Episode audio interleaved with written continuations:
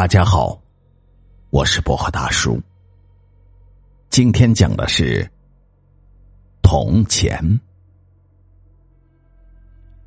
中国人自古重视丧葬，无论逝者生前是富贵还是贫穷，死了之后都会被装进一口棺材里，埋到土里。唯一有差异的，无非是富人的棺材板厚一点。用的木材更名贵些而已。既然有棺材，就需要有抬棺的人。因为人们都怕和丧葬用品打交道，怕染上晦气，因此衍生了一个行当，叫抬棺行。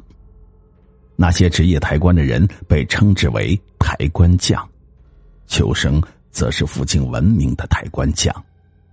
他原来也只是一个爱吃喝嫖赌的老光棍儿，后来因为收入顾不住开销，所以干起了抬棺的行当。抬棺匠一般都是身强力壮的中年男子，秋生就张罗了几个赌友，专门给人家抬棺，慢慢的就形成了一个组织。秋生又在镇上开了一家名器店，纸扎、棺材、寿衣一应俱全。秋生卖的这些东西是又差又贵，但是香菱也没得选。附近实际里干丧葬用品和抬棺的都被秋生给打跑了。听说谁家有亲人去世，秋生的手下都会事先去主家先烧一沓纸钱，然后再问主家选什么样的棺材。那年头，家家户户都穷，香菱。痛恨秋生的作为，但是想着多一事不如少一事，也就没有跟秋生较真。毕竟谁家会天天死人呢？这种人能和他少打交道最好。如果得罪了他，指不定会出什么阴招呢。靠着这独家的生意，秋生积攒了不少的银子，原来的两间破土坯房也换成了两层小楼。本来已经打光棍四五十年的他，还成功的娶了隔壁村的王寡妇。秋生恨不得来一场大瘟疫，这样家家户户用棺材和纸扎，自己就能成为首富了。秋生曾经尝试将死老鼠扔进村里的井里，试图创造瘟疫，可是后来什么都没有发生。一日。秋生照常起床，到街上看看有没有哪家又死人了。刚一推开门，只听叮当一声，秋生低头一看，一枚铜钱落在了地上。秋生捡起来一看，大吃一惊，这铜钱非比寻常的铜钱，铜钱上早已锈迹斑斑，这肯定是墓里的铜钱。按照当地的习俗。逝者下葬时口中含有一枚铜钱，防止诈尸。官邸按照北斗七星的方位排列七枚铜钱，一是镇住气魄，二是保佑子孙发财。秋生也经常帮事主放置铜钱，但是那些都是流通的新钱。这枚铜钱看上去至少有一百多年的历史。而且看样子是新出土的，秋生感觉后背一凉。之前听老辈人说过，如果家门口莫名出现冥气，那是鬼差做的记号，可能房主时日已经不多了。秋生见隔壁邻居张铁锤家没人，就将铜钱悄悄放在了张铁锤家的门锁上。当天晚上。秋生听见隔壁传来悉悉嗦嗦的声音，最后是重物坠地的声音。秋生提心吊胆的窝在被窝里过了一夜。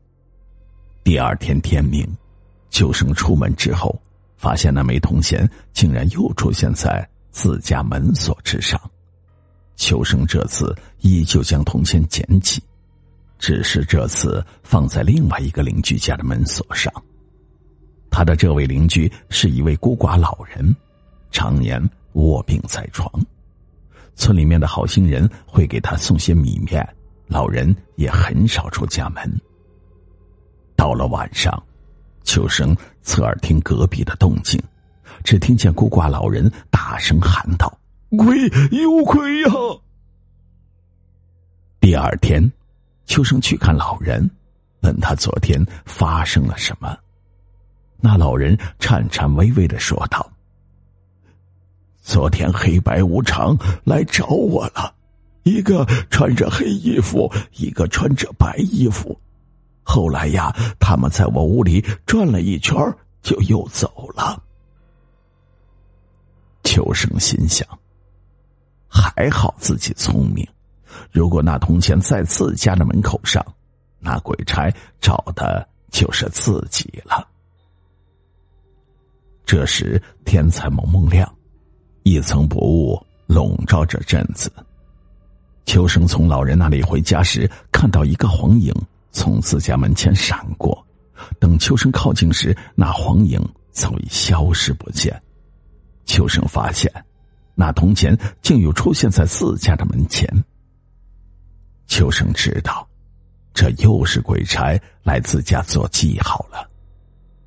这次，秋生长了一个心眼儿，捡起铜钱，来到距离自己家很远的一户人家门前，将铜钱放置在那户人家的门锁上，然后悄悄的回了家。到了晚上，秋生正想睡个安稳觉，咣当一声，秋生的屋门被踹开了。只见三个人闯进屋来，其中两个穿着一白一黑，戴着高高的帽子，手拿铁链；还有一个人面目黝黑，身穿黄袍，手上拿着一个小本子。那穿黄袍的人低声怒道：“我说我做的标记怎么错了？原来都是你从中作怪。本来你罪不至死。”但是你让黑白二差险些误杀好人，今天你是非死不可了。可怜的秋生还没有来得及呼喊，就被黑白二差给活活的勒死了。王寡妇吓得昏死了过去。第二天，人们发现王寡妇的时候，他已经疯了，嘴里念念叨叨的重复着。鬼差，鬼差把秋生带走了，带走了。人们议论纷纷。嗨，估计是秋生做的太过分了，连鬼神都看不过去了。此事之后，镇上又开了几家丧葬用品店，价格还算公道。丧葬从业者也给自己立下了原则。上对得起天，下对得起良心，不做亏心事，不怕鬼敲门。